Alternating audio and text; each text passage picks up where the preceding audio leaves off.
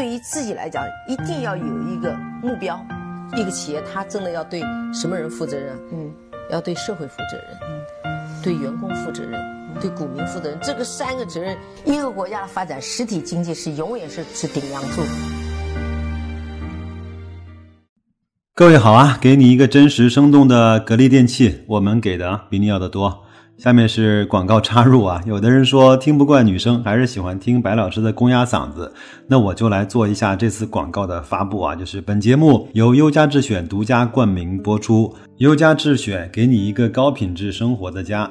微信程序搜索“优家智选”，点击小程序直接保存。有机会就来薅白老师的羊毛，这个事情我是可以帮你负责的。好的，那这一期节目呢，来去看一下听众在后台的一些互动。由于前面的事情太多，积累了大量的后台留言，在后台没有跟大家去做分享啊。我们首先来看陈战这位朋友，他说想问你一个问题啊，就是现金分红会不会导致市盈率的下降？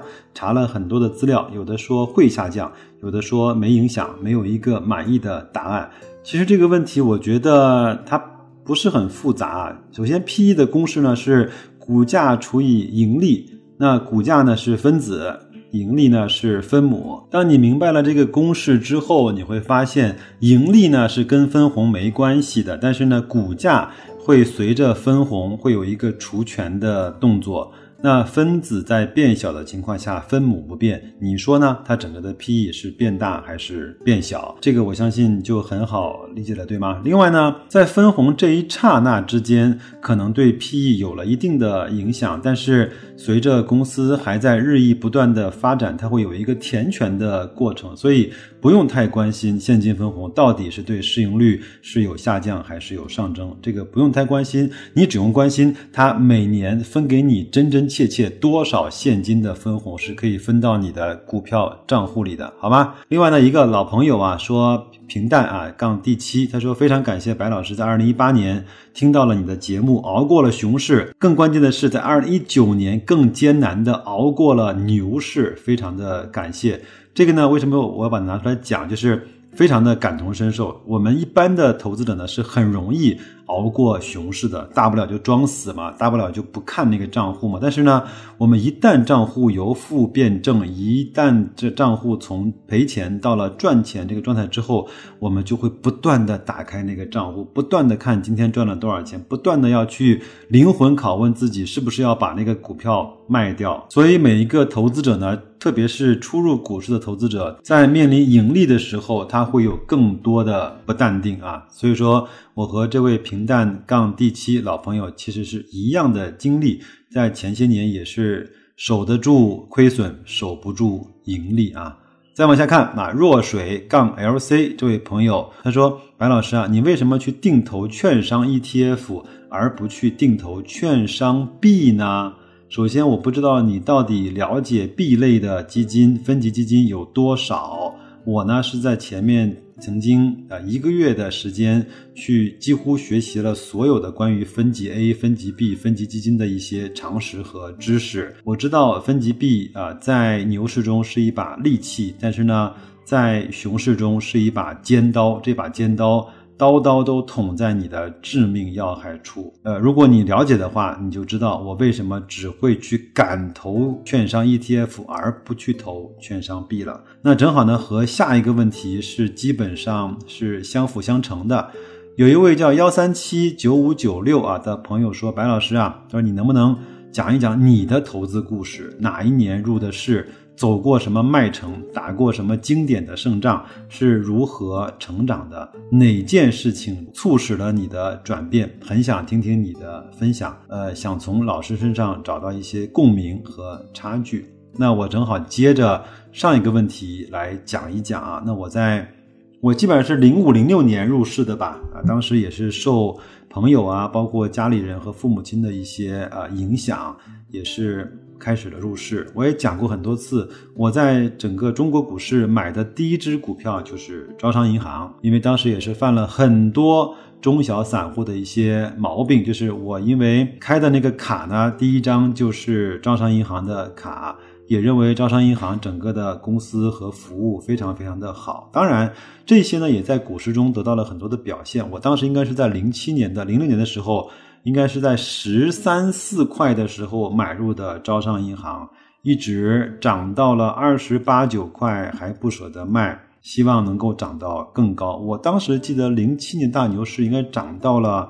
三十多块，然后也不舍得卖，觉得这个公司就是全世界最好的公司了。后来到了零八年、零九年大牛市之大熊市之后呢，就一直跌到了十一块、十块、九块，甚至更低。那所以呢，在那个上面，我明白了，对好公司更关键的一个因素就是要买到它的好价格。这还是一个相对比较不虐心的故事。当年呢，我也是。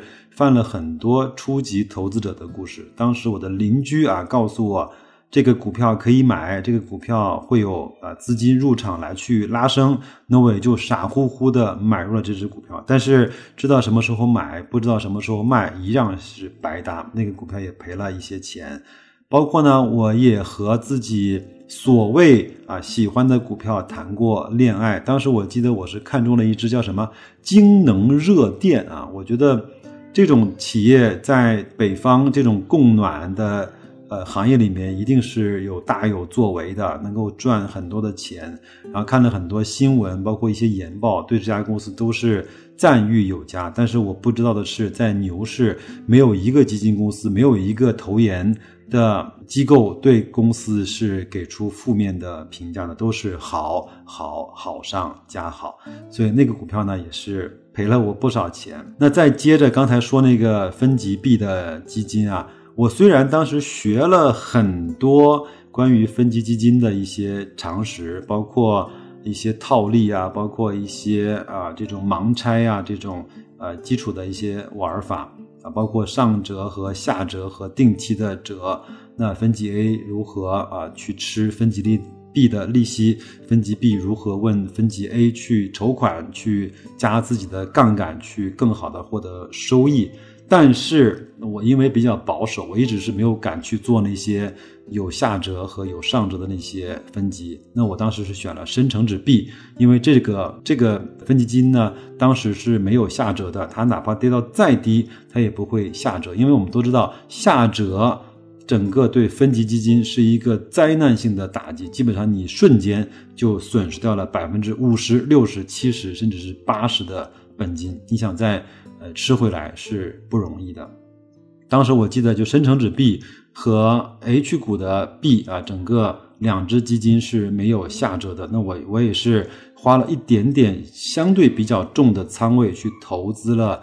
深成指币，但是呢，天有不测风云啊，就是哪儿出问题，哪儿就一定会出问题。国家呢是有了资管新规，它也是规定啊，对整个的分级币的这类基金有了更加严格的措施。相对在二零二一年的之后呢，基本上就不大在政策上允许这类基金在市场上再存在了。所以我当时买的四毛多成本的分级币。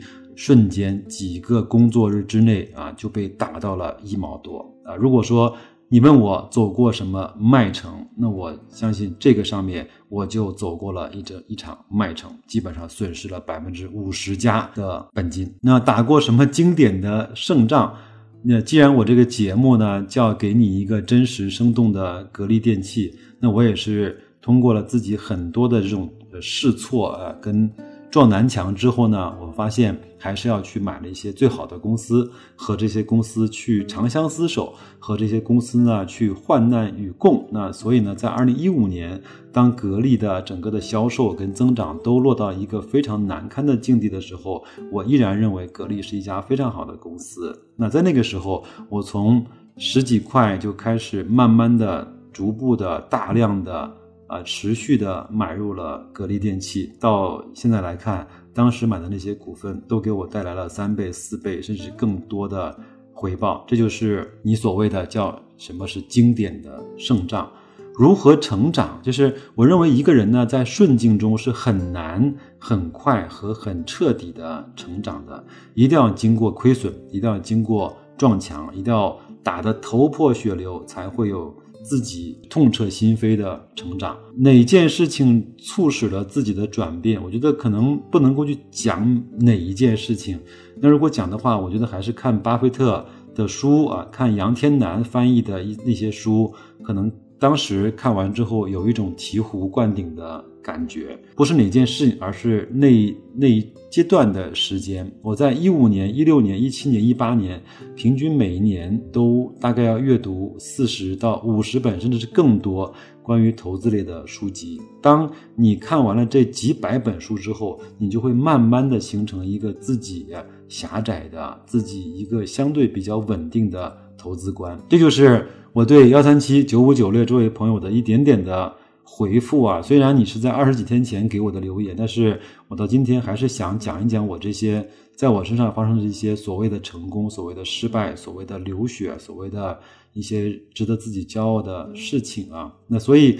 到了后面呢，我也是跟很多朋友说，可能要去稍微的去保守一些去投资。像我呢，虽然看好券商，但我不会去买更多的券商的个股，我还是会去买券商的 ETF，对吗？我虽然看好中国的一些好公司。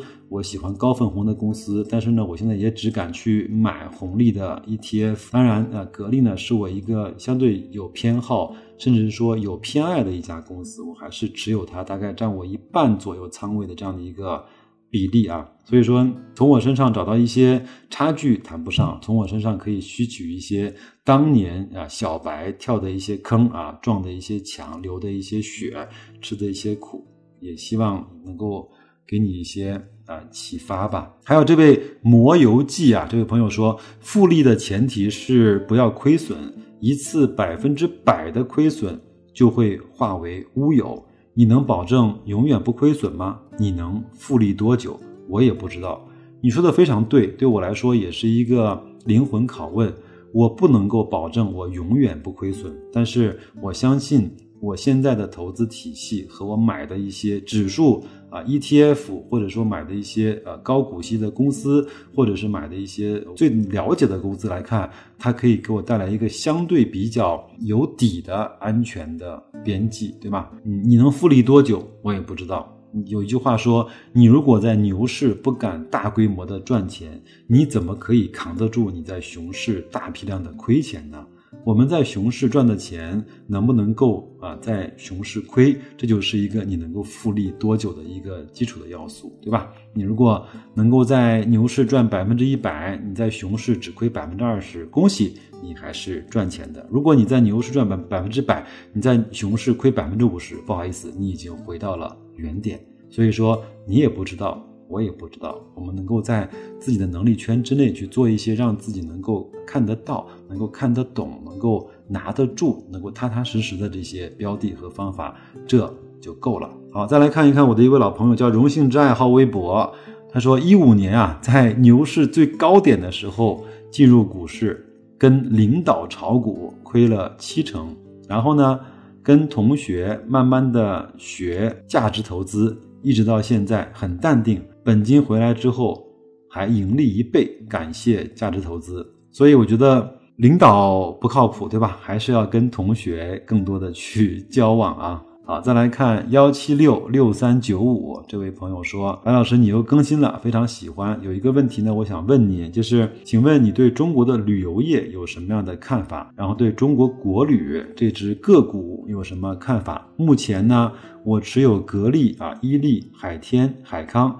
想再打算配置一支旅游行业的，非常抱歉，可能我这个问题的答案呢让你有点失望了，因为我对中国的旅游行业几乎是零了解。你如果愿意的话，你可以在后台跟我讲一讲你对中国旅游行业有什么样的看法，我可以把你的看法在我的节目中啊转述给更多的朋友，让他们去。讲一讲他们对你的看法的一些回馈，但是我想你持有的格力、伊利、海天、海康都是非常好的企业，分别是在不同的行业，都是那些最龙头的公司。这些只要你持有的成本不是特别的高，只有你只只要你愿意长期的去持有它，我相信啊，他们会给你带来持续不断的更好的回报。至于说啊，中国旅游。我看好这个行业，但是我不知道这个行业中到底是不是应该让中国旅游这支公司去胜出，这个我完全零了解，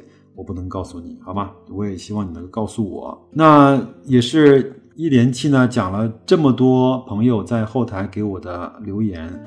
然后呢，也非常的感谢。然后呢，我在一月一号呢，也是上线了我在二零二二年的第一期的节目，也是把我的呃公司的电商部门推给了大家。那天我也看到我们的后台有很多的朋友在下单，我也是表示非常非常的感谢，因为我知道这些呃单子的下出呢，完全是对白老师个人的信任啊。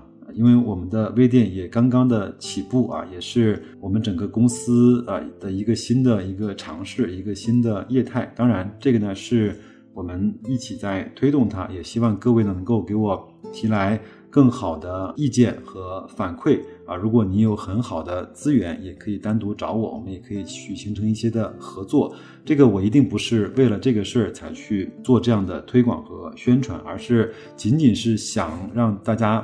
了解一个更真实的白老师平时工作的状态，也是希望能够让我们的公司的一些资源能够给大家带来一些，呃小小的真真切切的一些优惠和一些实惠吧，大概就是这样的一个意思。